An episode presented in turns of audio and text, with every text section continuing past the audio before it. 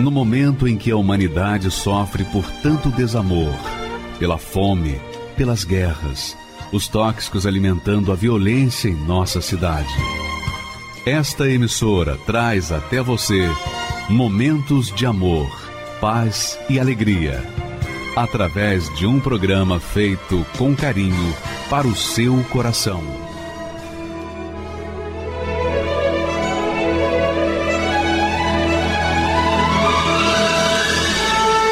E agora, com você, a Palavra Amiga do Bispo Macedo.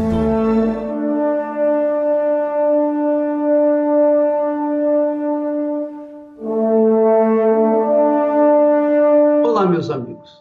Que Deus abençoe a todos em nome do Senhor Jesus, a todos os que creem naturalmente. Eu queria chamar a atenção das pessoas do porquê Muitas pessoas não recebem o Espírito Santo, mesmo fazendo o jejum de Daniel. E outras tantas recebem. O que faz a diferença?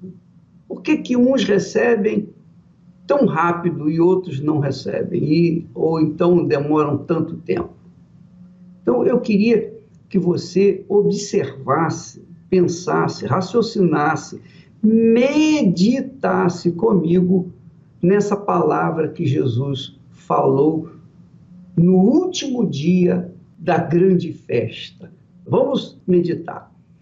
Diz o texto sagrado, lá em João capítulo 7, versículo 37, que no último dia da grande festa, a grande festa é a festa dos tabernáculos.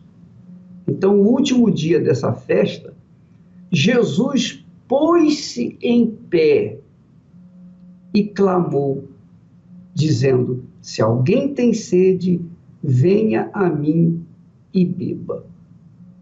Olha só, vamos prestar bastante atenção nessas palavras, porque para clamar, para convocar, para convidar, para dizer para o povo, chamar a atenção do povo, para que atentasse naquilo que ele, Jesus, iria prometer, antes de prometer, antes de falar, se alguém tem sede, venha a mim e beba, Jesus pôs-se de pé, ou pôs-se em pé.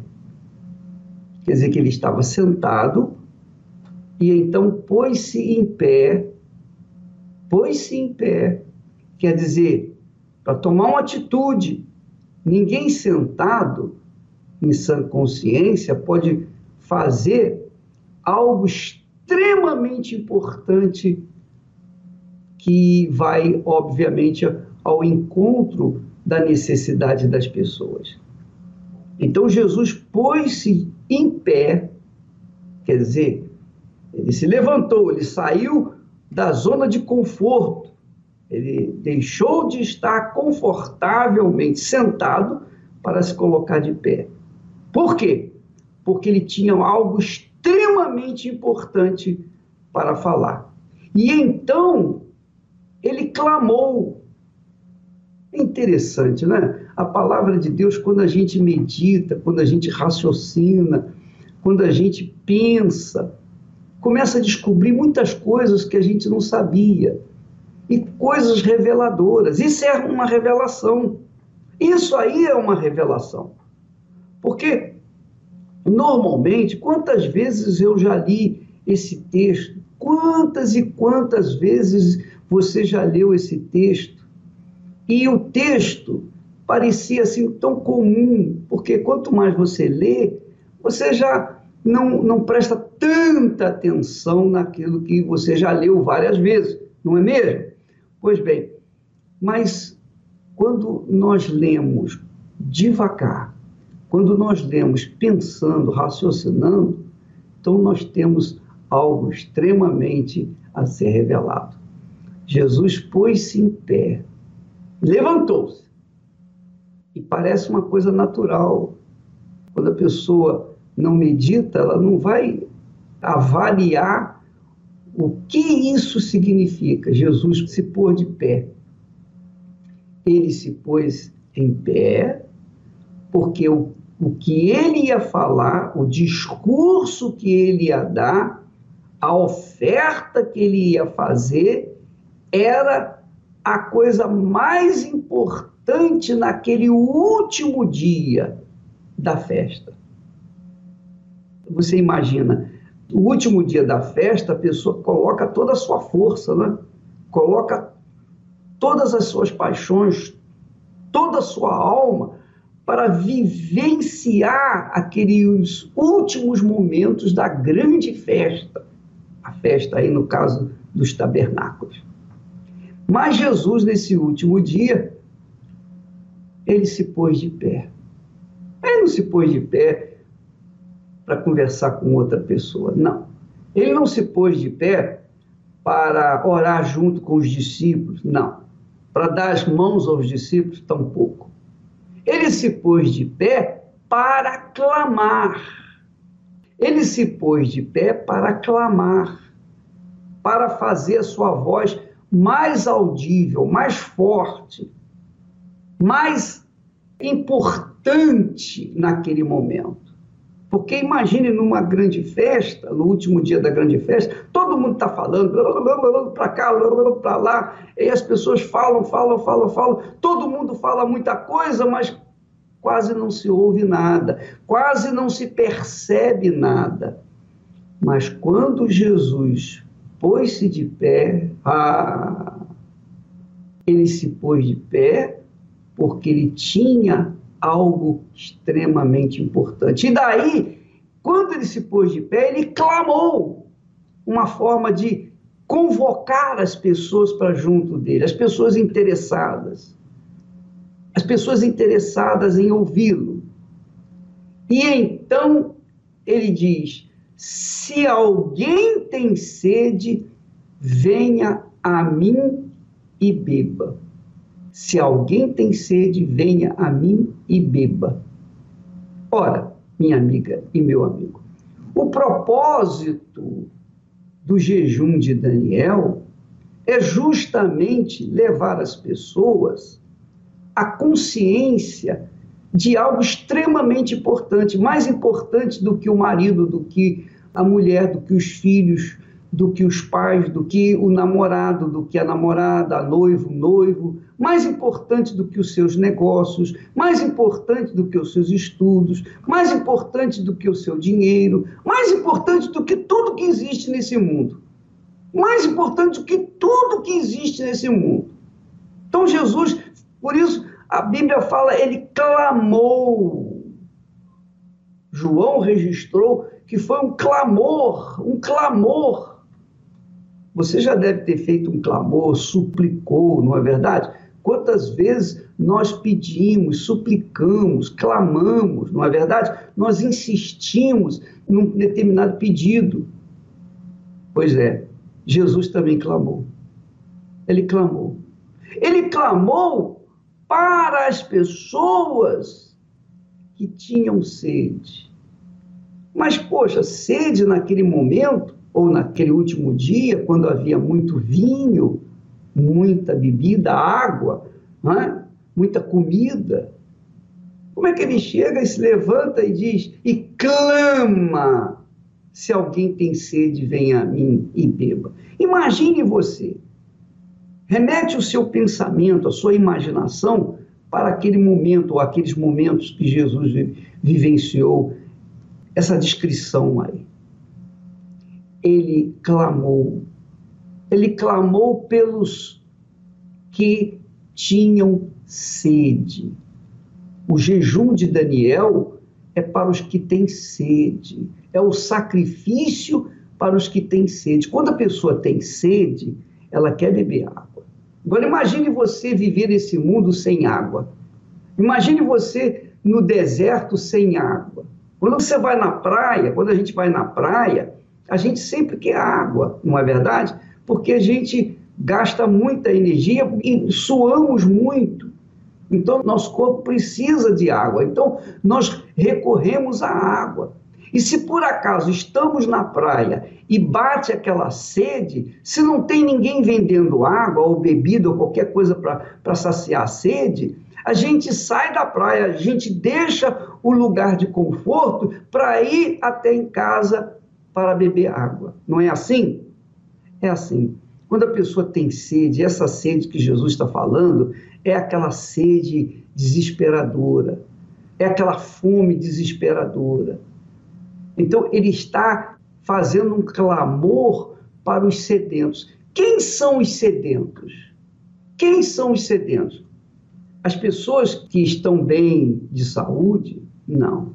As pessoas que têm a sua família constituída, está muito bem, está tudo muito bem, tem o dinheiro, tem a comida, tem o pão nosso de cada dia. Não, esses não são os sedentos. Os sedentos são aquelas pessoas que sentem um vazio profundo na alma. A pessoa sente a sua alma agonizante de sede, sede de algo que venha ao encontro da sua alma, sede de algo que venha saciar a fome ou a sede daquela alma, da sua alma. Então, quando a gente tem fome, eu falo por mim, quando eu estou com fome, meu Deus do céu, eu, eu vou comendo tudo pela frente, tudo que aparecer eu vou tentando diminuir a fome. Se eu tenho sede, eu não consigo falar sequer. Eu preciso beber água. Eu não sei se você tem notado, eu sempre faço programa, inclusive nas reuniões, tenho sempre uma água ali, porque eu não consigo falar sem usar da água, porque bate aquela secura na boca e é desesperadora. É desesperadora. Por exemplo, agora mesmo eu preciso beber água. Jesus está falando com esse tipo de pessoa, pessoa sedenta, a pessoa que está desempregada, está passando necessidade, não tem o que comer, a pessoa que está doente e toma remédio, e vai no médico e a doença não, não acaba. A pessoa está desesperada para casar, mas não tem condições e fica naquela ansiedade de casar, de querer se casar, não é verdade? Então, os sedentos são aquelas pessoas que estão num estado desesperador. Então, Jesus, exatamente para essas pessoas desesperadoras que querem mesmo receber a água da vida, o espírito da vida, então elas deixam tudo em segundo plano. Elas priorizam as pessoas sedentas. As pessoas sedentas priorizam o Espírito Santo. Então, estas que são obviamente saciadas e serão saciadas. Porque nós passamos o testemunho da Sheila, se eu não me engano, no final de semana, e ela dizia, é uma jovem, ela dizia que fez todos os jejuns de Daniel, mas ela fazia não com sede, ela não tinha sede, ela não tinha fome, ela não tinha razão para buscar o Espírito Santo. E essa é a realidade. Quando a pessoa está bem, o sol está pino, tudo vai bem na sua vida, tem sucesso, tem dinheiro, tem tudo. Então, essa pessoa, qual é o argumento, qual é a, a, razão dela buscar a água da vida, se ela já tem tudo que ela precisa aqui na Terra. Não é verdade? Então, às vezes você vai falar com alguém sobre o Espírito Santo, você vai estender a mão para uma pessoa e aquela pessoa fala: Ah, eu já estou satisfeito, eu estou satisfeito na minha religião. E aí vira as costas, vai embora. Por quê? Porque não são pessoas sedentas. Por isso, elas não fazem caso das ofertas do Senhor Jesus. Mas Jesus veio, minha amiga e meu amigo. Ele não veio para os sãos. Ele mesmo disse: os sãos não precisam de médico, mas os doentes. Então, os doentes. Às vezes, é bem verdade, que às vezes a pessoa está doente, está mal, ela está muito mal, mas ela orgulhosamente se mantém com o nariz empinado e não aceita ajuda. Jesus veio para você, minha amiga e meu amigo. Talvez você esteja com o nariz empinado, mas até quando você vai continuar nessa situação? Até quando você vai ficar esperando um dia resolver essa situação? Por causa do orgulho, porque você mantém esse orgulho dentro de si, você não quer dar o braço a torcer. Jesus veio para você, mesmo você que é orgulhoso. Agora, é claro, ele só vai dar de beber se você vier a ele. Não fique esperando que ele vá até você. Ele está indo até você através dos servos dele. Nesse momento, quando nós falamos com você, Jesus está indo até você. É claro, se você se você fizer pouco caso dos convites, da palavra dele, então ele não pode fazer nada por você. Mas se você, mesmo diante desse orgulho todo que você sustenta, saiba, você tem que saber que Jesus está convidando você. Ele veio para os sedentos, ele veio para os depressivos, ele veio para os aflitos, ele veio para os doentes, ele veio para todos, todos os que estão afligidos, a todos, para todos os que estão sofrendo, gemendo de dor. Portanto, se você é uma dessas pessoas, Jesus veio para você e o convite é especial para você. Ele está clamando. Eu tenho certeza que nesse instante ele está clamando dentro de você. De alguma forma, tudo que nós falamos, tudo que nós pregamos até agora, eu tenho certeza que alguma palavra tocou em você, sensibilizou você. Essa palavra, escute, é o Espírito Santo que está falando com você. É o Senhor Jesus que está clamando a você. Venha a mim e beba. Ele diz: Venha a mim e beba. Porque aquele que crê em mim, aquele que obedecer a minha palavra, ouvir a minha voz, crer, praticá-la, vai beber da água da vida.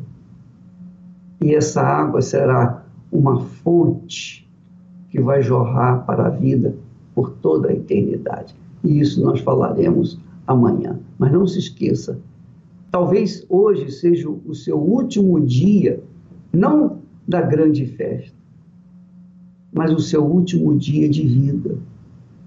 Quem sabe? Você não sabe, né? A gente não sabe. Pode ser também o meu último dia de vida, o seu último dia de vida. Mas ainda há tempo. Se você for até o Senhor Jesus, ele vai te dar de beber o Espírito Santo, que vai fazer de você uma fonte de vida, tal como fez na professora. Essa professora, Patrícia, é uma senhora, não é uma jovem, uma criança que passou pelo deserto da secura, até que um dia ela ouviu o convite, ela ouviu uma palavra do Senhor Jesus e a vida dela se transformou porque ela aceitou o convite. Jesus aclamou e ela aceitou. Vamos ver a sua história. Meu nome é Patrícia Bueno, tenho 48 anos, sou professora. E eu carregava já um trauma desde a infância, porque durante praticamente toda a minha infância eu fui molestada por um familiar muito próximo e e esse trauma desenvolveu uma série de problemas. É, eu sofri, eu tinha complexo de inferioridade, eu tinha muito medo, eu desenvolvi o pânico também, ansiedade extrema. Né? Na escola, assim, por exemplo, a ansiedade era tão grande que se eu tivesse que fazer uma prova, eu passava mal, eu ia passando eu ia para a escola passando mal pelo caminho, era um nível de ansiedade assim extremo. E esse problema da depressão foi crescendo, né? Então eu fui buscando, comecei a buscar tratamentos, né? E na época eu eu falei assim, não, eu tenho que fazer um tratamento. Eu não fui, eu falei assim, não, eu tenho que ser um psiquiatra. Eu tenho que já ir com um médico porque eu cria que se eu fosse com um psiquiatra, eu, eu eu ia ter melhores resultados, né, no tratamento. Eu cheguei a tomar medicamentos, né, para depressão. Era como se tomasse água com açúcar, não resolvia. A tristeza, aquela tristeza, ela só crescia, ela só aumentava, aquele vazio que eu sentia, né, que me dominava assim de uma forma que isso me levou a ter insônia, isso comprometeu assim toda a minha vida, né? Porque eu já tinha dificuldades de relacionamento, tentava sair para me distrair, mas aquele vazio ele me ele me dominava 24 horas por dia. Abandonei as aulas, eu não conseguia mais dar aula por causa do pânico. Então a minha vida se resumiu a ficar dentro de um quarto chorando dia e noite nessa situação deplorável a pessoa quando está nessa situação, ela tenta de tudo. Ela vai, ela faz coisas assim que ela depois para e pensa, nem acredita que fez. Porque aí eu, eu do psiquiatra eu fui para parapsicólogo, aí eu fui tentar acupuntura e terapias e me consultava com vários especialistas e nada. E eu cheguei ao ponto de fazer até ritual em cemitérios. Então assim, no auge da minha depressão, porque eu tinha muita vontade de morrer, eu pedia, a minha oração se resumia nisso. Eu queria dormir e não acordar. Eu queria dormir e morrer. Eu era noiva do meu esposo e foi onde eu sentei na frente dele e eu usei exatamente essa frase. Eu falei: Eu não aguento mais sofrer. Eu nunca vou me esquecer daquele dia. Ele olhou assim no fundo dos meus olhos e disse assim: Patrícia, eu tenho certeza que se você for na igreja, Universal, lá eles fazem uma oração forte. Eu tenho certeza que você vai ficar curada. E eu tinha uma verdadeira ojeriza pelo Bispo Macedo, pela Igreja Universal, é, devido a tudo que eu acompanhava né, na mídia. Assim, o meu preconceito era tão grande contra o bispo, contra a igreja, que se tivesse uma passeata, eu estaria na frente, porque era assim, era muito forte. Era algo assim que eu não podia ouvir falar no nome do bispo. Simplesmente aquilo era uma algeriza, uma aversão, uma repugnância que eu tinha, que eu carregava dentro de mim. Assim, e cada dia que passava, a minha vizinha trazia o jornal da igreja. Gente, eu acho que, nossa, só de ver o jornal, qualquer coisa que se referisse, que lembrasse a igreja, se eu passasse na porta, eu nem olhava. Assim, era muito forte. Essa aversão, esse preconceito era algo muito forte que ficou, né, que se intensificava cada vez mais dentro de mim. Eu me vi assim, eu já tentei de tudo. Eu falei para mim mesma, não tem mais nada para você tentar, não tem mais nada para você fazer. E aí eu, eu olhei então para ele e só falei: "Então você vai comigo amanhã?". Aí ele disse: "Sim, vamos".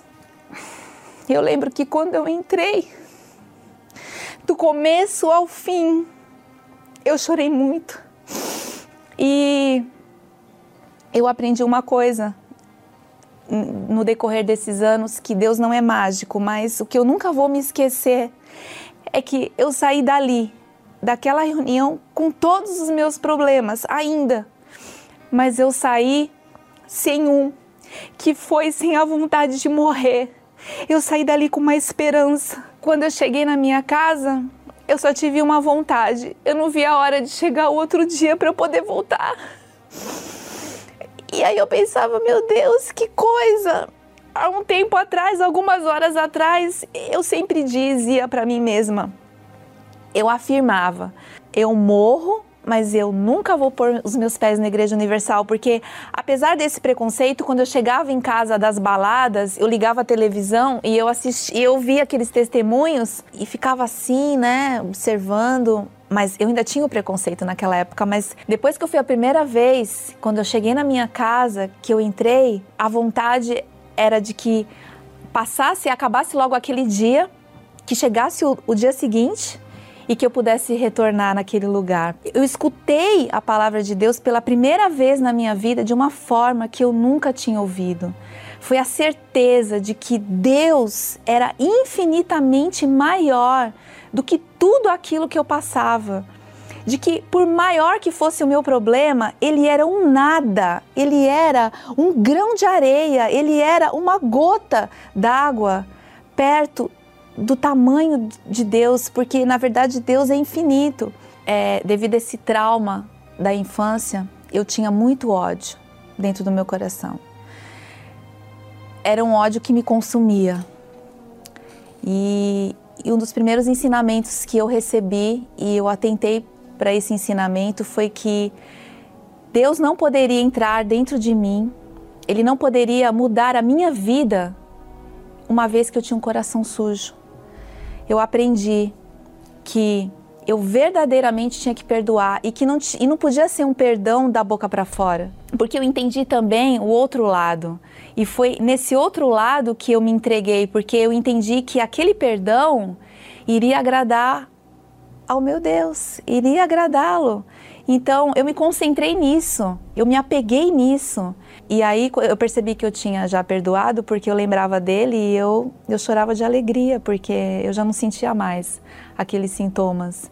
Eu, eu sentia paz, eu lembrava dessa pessoa e eu sentia paz. E dali eu consegui, né, e vencendo os outros problemas que, vi, que estavam comigo, mas o primeiro passo foi perdoar.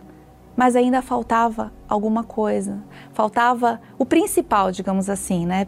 Faltava é, como a gente fala, né, a consumação, que era o Espírito Santo. Eu comecei a ouvir falar do Espírito Santo, o quão importante ele era na vida de uma pessoa, o quão importante ele é na vida de uma pessoa, que o Espírito Santo ele é tudo. O Espírito Santo é quem nos guia, o Espírito Santo é quem nos molda. E aí eu comecei a buscar o Espírito Santo, buscar o batismo com o Espírito Santo e, foi onde eu, eu me entreguei por completo. Num domingo, o pastor, na época, ele começou a falar do Espírito Santo.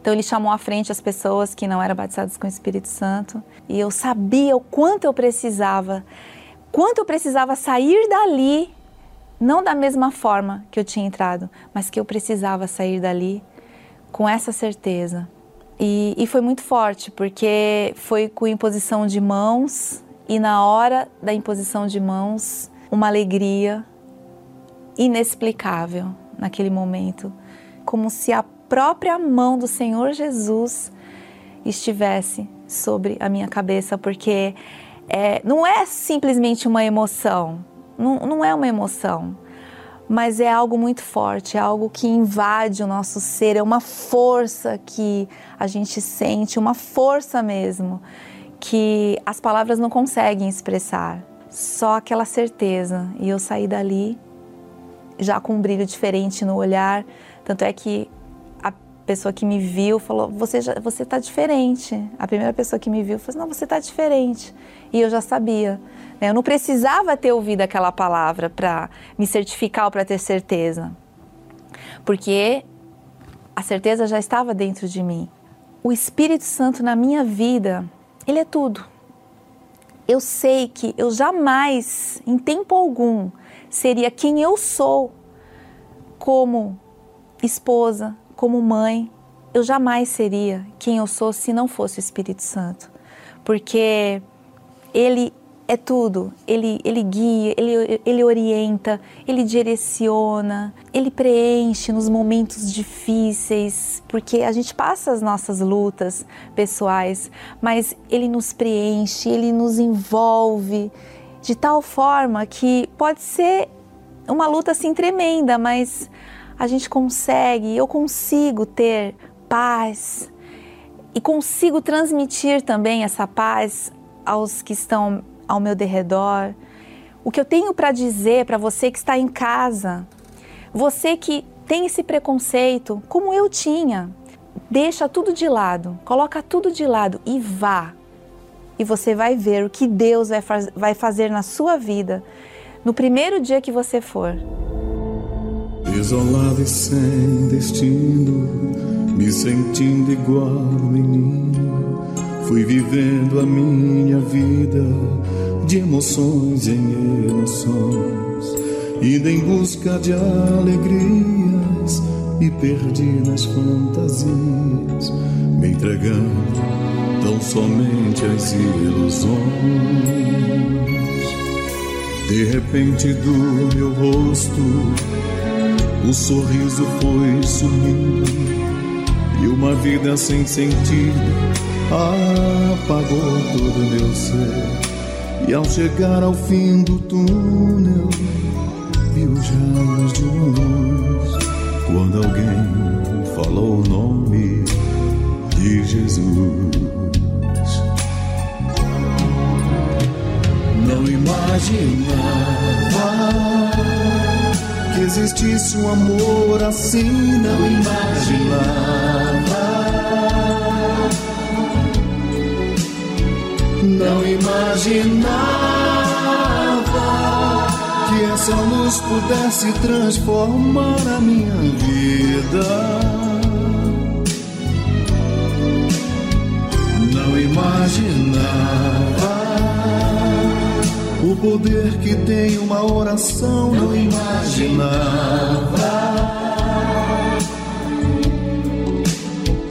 Não imaginava que eu pudesse te amar assim, Senhor Jesus.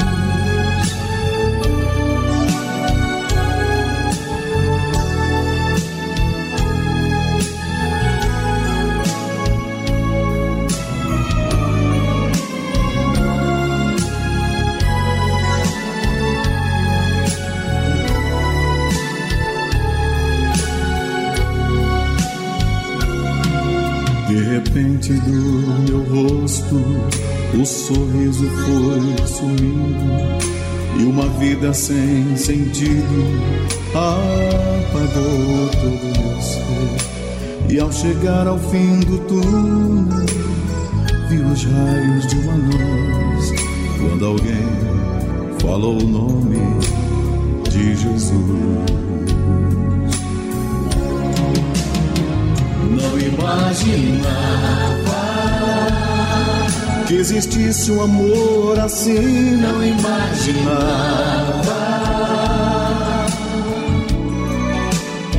Não imaginava que essa luz pudesse transformar a minha vida. Não imaginava poder que tem uma oração não imaginava.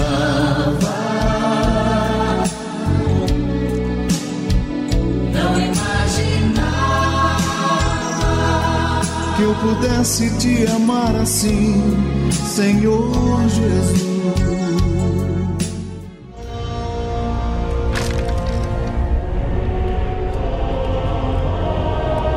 A visão do profeta Ezequiel no Vale de Ossos Secos tipifica a realidade do mundo em que vivemos. Criaturas vazias, quebradas e espiritualmente mortas, espalhadas pelo vale desse mundo. Deus ordenou a ele que profetizasse aqueles ossos e os mesmos passaram a se movimentar e se recompor. Ossos secos! Ouvi a palavra do Senhor. Eis que farei entrar o Espírito em vós, e vivereis.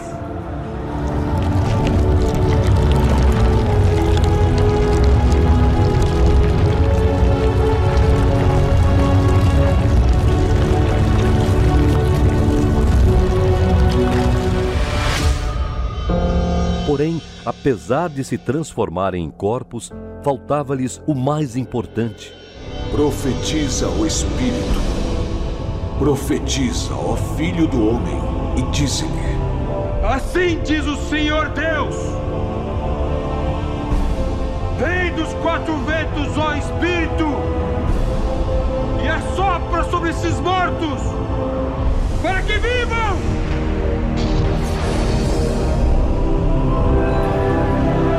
É isso que o Espírito Santo realiza no interior dos que a ele se entregam. Ele transforma aqueles cuja vida é como um vale de ossos secos. Participe do jejum de Daniel. Receba o Espírito da vida e torne-se um membro desse exército forte do Deus vivo. De 22 de setembro a 13 de outubro. Olá, meu nome é Edmilson, tenho 39 anos. Eu recebi o Espírito Santo no jejum de Daniel. Aos 17 anos, eu tirei a vida de uma pessoa envolvida no, no crime. É, fui convidado a participar de, de vários assaltos. E teve um dos assaltos que foi aqui em São Paulo. A polícia invadiu, acabou com aquela festa e foi todo mundo preso. Lá dentro a situação para mim ficou meio complicada, porque eu ali era eu sozinho e mais ninguém. Então eu era cheio de si, eu não tinha medo de nada, não tinha medo de morrer, viciado em cocaína. Eu estava dentro do presídio e usava mais droga praticamente do que na rua. Eu não tinha saída, eu não tinha perspectiva de vida. Eu fui no presídio, eu conheci a Igreja Universal, um pastor me evangelizou e eu acabei aceitando. E quando eu cheguei nesse, é, nesse culto, um culto simples, né? Ele parecia que sabia a minha vida. Ele parecia que sabia das minhas caminhadas. Cheguei para um, um homem de Deus e perguntei qual era o segredo do, do sucesso dele. Qual era o segredo? Porque ele, ele contou para mim, ele contou no testemunho dele que ele tinha o um Espírito Santo. Ele falou assim para mim: eu, eu tenho o que eu tenho hoje foi através do jejum de Daniel. Aí eu não conhecia nada a respeito do jejum. Eu pedi para ele me explicar como que funcionava. E ele falou para mim do jejum de Daniel. Ele explicou como que era. Começou o jejum de Daniel e eu comecei a buscar o Espírito Santo. Eu comecei a ir na igreja todos os dias, todos os dias. E continuei lutando, nunca mais usei droga, não bebi. Aí eu fui me distanciando das pessoas, me distanciando das amizades. E eu comecei a buscar intensamente. Eu peguei uma garrafa de azeite, de, depositei ela dentro de um frasco, levei para o pastor consagrar e eu coloquei só o meu nome dentro. Eu ajoelhado pedindo Vem Espírito Santo sobre mim. Eu nem te conheço, eu não conheço nem o Senhor direito. Deus, eu não sei nem como que funciona, mas eu quero o Senhor. Eu me lembro como se fosse agora, bem lúcido mesmo. Aquilo não foi emoção, não foi, não foi empolgação pela aquela música bonita que eu ouvi. Foi a voz do Espírito Santo. E ele falou assim: Eu sou contigo ali eu recebi a presença do Espírito Santo. Eu, eu fui batizado com o Espírito Santo naquele momento. E eu, eu no altar, eu comecei a falar, comecei a buscar. Eu já mudei da água para o vinho ali mesmo. Naquele mesmo, na, naquela mesma hora, eu já me senti outro homem.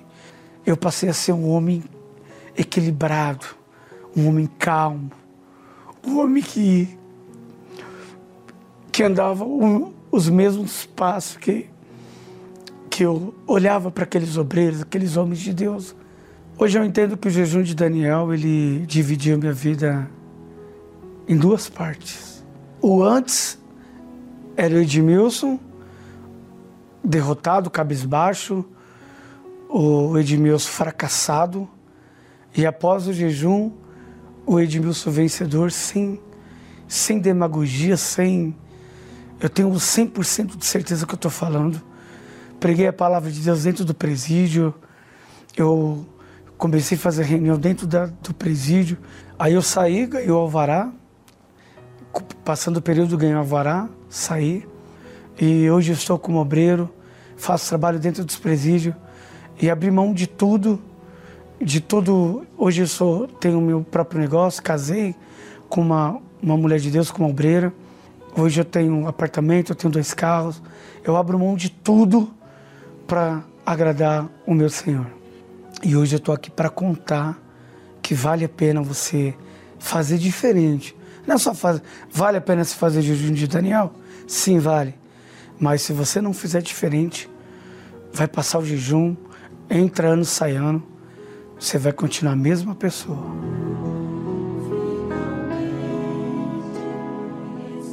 Meu nome é Claudemir, eu tenho 46 anos, sou licitante.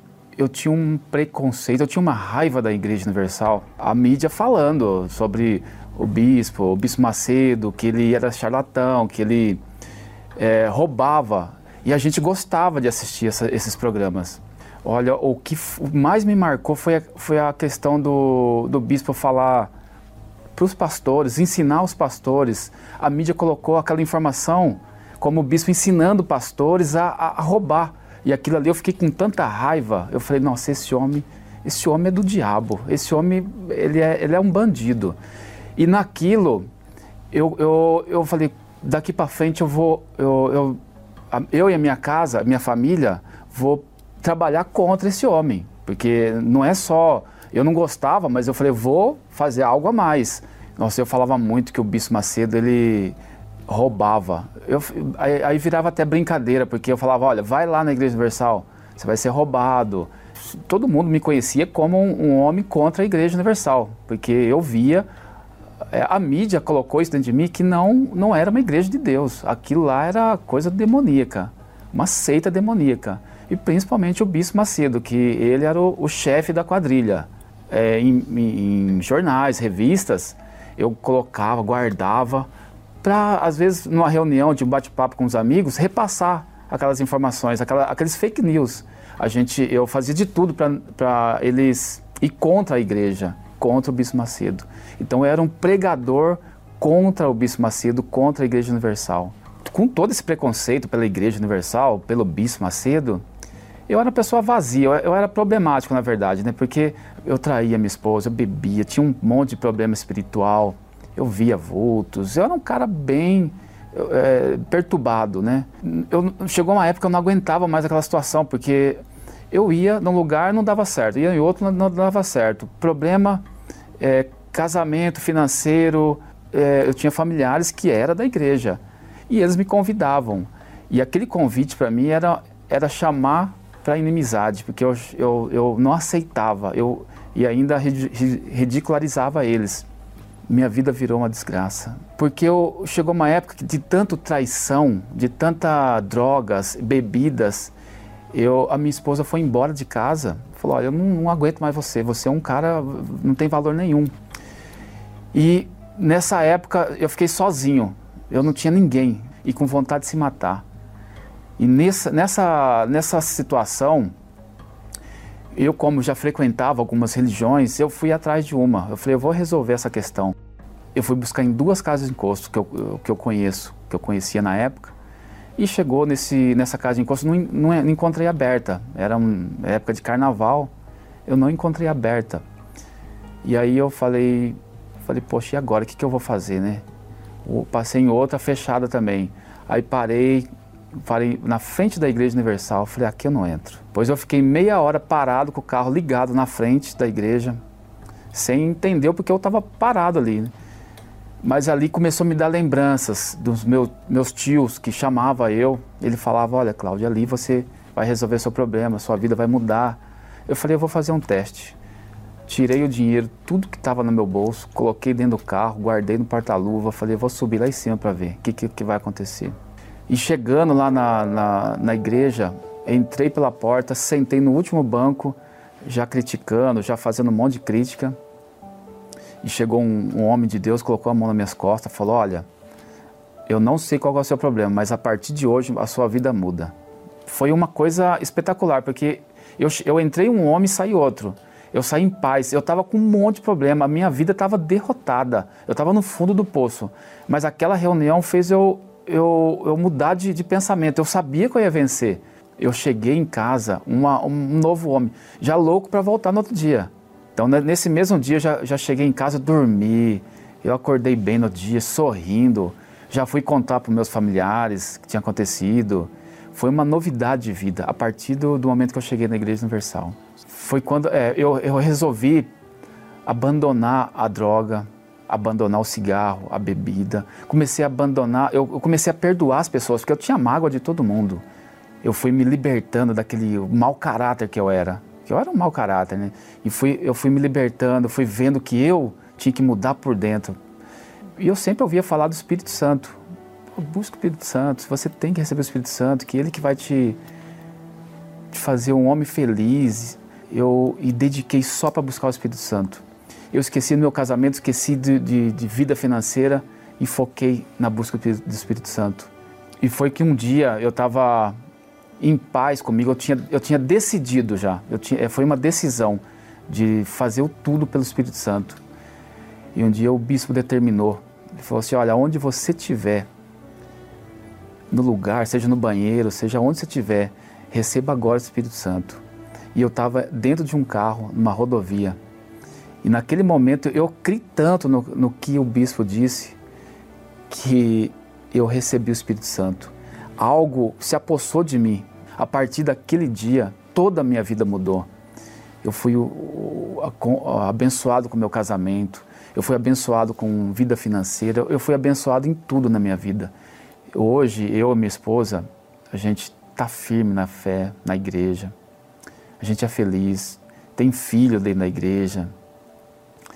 E hoje, graças a Deus, não, não, nos, falta, não nos falta paz dentro de casa, alegria, a gente tem um bom relacionamento. O meu maior arrependimento foi não ter conhecido Jesus naquele tempo, não foi ter se entregado naquele tempo. Eu devia ter conhecido a, a, a Igreja Universal, o Espírito Santo, há muito tempo atrás. Se não tivesse essas informações falsas, eu teria encontrado Jesus mais cedo, eu, eu tinha uma, uma vida com Jesus mais cedo. Então eu, eu oriento, eu sugiro que as pessoas procuram, vai lá e faça um formulário, pastor, é isso, pergunta, porque através dessas perguntas você vai tirar a sua conclusão. Qual o seu nome? Eu sou Batista Alberto. Como foi que você chegou à Igreja Universal? Eu nasci e cresci numa religião. Fui batizado de criança com um ano de idade. Na minha família, a minha mãe vem de um pai soba e o meu pai também vem de um pai soba. Então, no mundo espiritual, eu cresci a ouvir isto aqueles que tivessem problemas com a minha mãe lançavam na cara de que nós éramos vendidos no mundo espiritual. E isto também era notável na, na vida que nós vivíamos. Éramos nove filhos. Mas quando se atingisse, se atingisse uma idade, morria. Então começou-se com primogênito. Já tinha se formado, era jornalista. Com 42 anos, morreu. Então ali começou o susto, o terror, de que era verdade que éramos vendidos no mundo espiritual. A intenção era exterminar a ventre da minha mãe. Mesmo ela, ela nascendo, mas os filhos não podiam viver. Ela tinha que estar desgraçadamente sem nenhum filho. Essa era a intenção. Faleceu um jornalista, faleceu um jurista, todos são meus irmãos. Nós sempre nos, nos esforçamos para para estudar, se formar. Mas mesmo assim é uma vida tão apertada. O meu pai nunca tinha sabido o, o que é riqueza, o que mesmo trabalhando no campo, mas não havia nada. Eu cresci e a vida foi a mesma. A vida perturbada, com aquele medo, cresci com medo de que também daqui a pouco vou morrer, porque se já são cinco morreram e só ficamos quatro, então quem sou eu? Então eu também já vou morrer. Então, ninguém podia eh, se ingrar na vida ou crescer, estudar na minha casa, na minha família. Então, ele já era visto para a morte. Na vida sentimental, eu passei uma perturbação enorme, porque não conseguia eu viver com uma mulher. Eu podia se apresentar, podia fazer o alambamento, mas eu não podia viver com mulher. A primeira relação, fiz tudo, mas em seis meses eu separei-me. Arranjei a segunda relação em, em um ano, mas na mesma separei-me, não demorou. A última relação que eu tive, que na qual um, conquistei essa menina, mal terminei a, a, a relação que eu tinha, em seguida arranjei uma outra relação. Então, com vergonha de chamar a família que, que, que esteve presente na, nesta relação que terminou, eu fui buscar uma outra família que não esteve presente para me representar nesta relação, para tentar esfalsar e não me verem de que eu estava a cometer erros. Para além dela, eu ainda tinha três meninas, quer dizer, ela é a quarta pessoa na minha vida. Então eu procurava formas como sair desta situação. Ela não sabia das outras três. Não sabia, não sabia. Era mentira em cima da mentira e eu isso me perturbava. Eu trabalhava, tinha um bom salário, mas eu não via o dinheiro. Então fui lembrando das palavras de que nós éramos vendidos e tudo que nós podíamos trabalhar era para uma outra pessoa. Então esta última jovem era da Igreja Universal. Eu não gostava da Igreja Universal. Eu também ia na boca dos outros para falar mal da Igreja Universal, mesmo sem saber o poder que cá existe. Então, foi num certo tempo em que o, o Bispo Macedo esteve cá em Angola na inauguração da Catedral do Pingo d'Água de Viana. Esta mesmo jovem também estava para ir nessa, nessa reunião e convidou-me não para ir na reunião, mas, mas, apenas para lhe dar boleia, porque eu tinha uma viatura. Ela não falou para você? Não falou para mim que é para ir nessa, nessa reunião, não.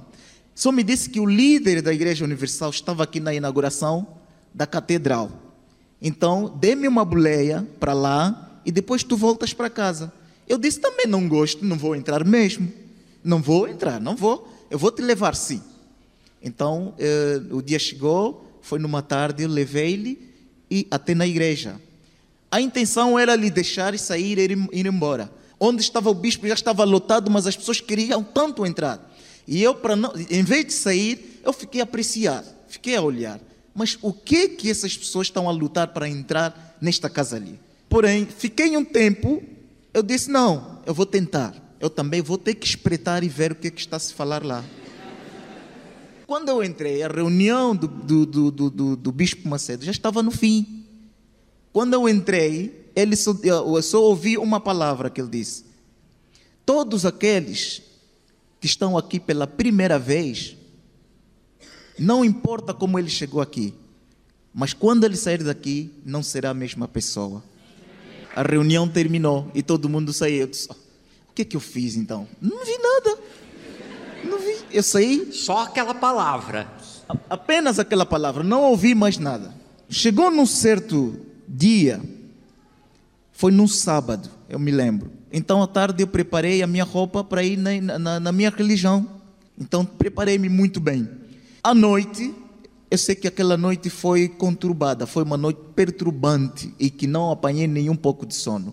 Eu já conhecia a igreja da Madeira do Talatona, já passava por ali, via carros fora e só falava essa igreja é dos ricos, então eu não não tenho parte nesta.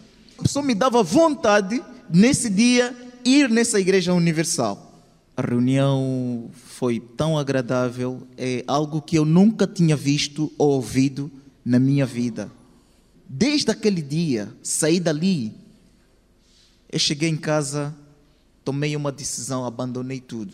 As meninas que estavam comigo a vir e não entenderam absolutamente nada, porque no mesmo dia abandonei o mal, abandonei o pecado, abandonei tudo, tudo, tudo, tudo. Me apertei, aguentei e abandonei tudo no mesmo dia. Mas mesmo assim, faltava alguma coisa. Então, nas quartas-feiras, o pastor sempre falava do Espírito Santo. Quem tiver o Espírito Santo, então a, minha, a vida será transformada. Então eu lhe fui buscando, fui buscando. Eu disse, meu Deus, se eu entreguei tudo do mundo, então eu quero a plenitude do Senhor. Eu quero o seu Espírito. Eu não conhecia o que é o Espírito Santo. Só sei que sei que existe o Espírito Santo. Mas a, a manifestação do Espírito Santo na vida de um ser humano, eu não tinha a mínima ideia. Então disse, Senhor, então me dá o seu espírito para que eu possa viver a sua vontade. Eu só sei que tudo que eu era desapareceu de mim. O vazio, tudo. Eu já era uma, uma outra pessoa. Saí lá feliz, saí lá alegre. Então no dia seguinte eu fui trabalhar. Cheguei no serviço, a minha vontade era apenas evangelizar os meus colegas Mas a minha vontade era tipo ver que todo mundo que está a sofrer estivesse liberto desse sofrimento. Todos que estivessem no mal viessem para este lado, aonde eu estava já, para receber a libertação. Esta é a vontade que me dava. E me dava até vontade, porque é, é, é, de sair dali, ir na igreja onde professava fé, falar em todo o mundo para vir aonde eu estou buscar, porque conhecia Jesus. Dali em diante, eu sou um homem transformado. Tudo aquilo passou. Hoje, eu fiz um propósito comigo mesmo. Disse a Deus: Eu fiz muita coisa errada. Namorei com tantas meninas. Agora, se o Senhor quiser me dar uma mulher, tem que vir das tuas mãos. Eu não vou conquistar. Eu não vou, não vou, não vou conquistar nenhuma mulher, mas o Senhor é que vai me dar. O próprio Deus preparou uma mulher de Deus, uma mulher linda, uma mulher respeitosa, uma mulher mãe dos meus filhos, muito linda, e deu para mim. Eu sou casado, hoje vivo muito bem feliz. Aquele medo de morrer desapareceu. Agora quero ver quem é o feiticeiro que vai se levantar contra mim. Sua vida mudou? Mudou, completamente. Tem sim. prosperidade? Tem prosperidade. Hoje sou casado, tenho dois filhos, duas, duas meninas lindas com a minha esposa. Hoje temos duas empresas, temos cinco funcionários a trabalharem para nós e ali a vida vai. Amém. Deus abençoe ainda mais. Amém. Elevo os meus olhos para os montes, de onde me virá o socorro. O meu socorro vem do meu Senhor que criou os céus e a terra. Meu Pai, meu Deus, meu Senhor e meu Rei.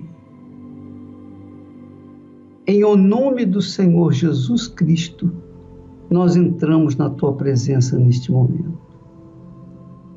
A tua palavra, os teus servos do passado confessaram isso de onde me virá o socorro? O meu socorro vem do meu Senhor, que criou os céus e a terra. Ó oh, meu Senhor, Criador dos céus e da terra, eu peço em nome do Senhor Jesus que venha ao encontro das pessoas que estão orando comigo agora. Muitas estão buscando o recebimento do Espírito Santo, outras estão buscando soluções para os seus problemas. Meu Pai, seja feita a tua vontade na vida de cada um, para que cada um seja feliz, para que cada um saiba que tu és o único e verdadeiro Deus e que o Senhor não mudou a maneira de ser. Ó oh, meu Senhor, venha ao encontro dos aflitos dos que têm sede e fome de receber o Espírito Santo e glorifica o teu nome na vida delas. Em o nome do Senhor Jesus, minha amiga e meu amigo, você que está buscando o Espírito Santo, receba-o agora, aí onde você está. Em nome do Pai, do Filho e do Espírito Santo. Amém. E graças a Deus. Beber da tua fonte, eu vim me saciar, Senhor. Nós estamos chegando ao ponto final e nós não temos mais tempo, mas amanhã estaremos aqui de volta, tratando do mesmo assunto. Que Deus abençoe você, em nome do Senhor Jesus. Águas cristalinas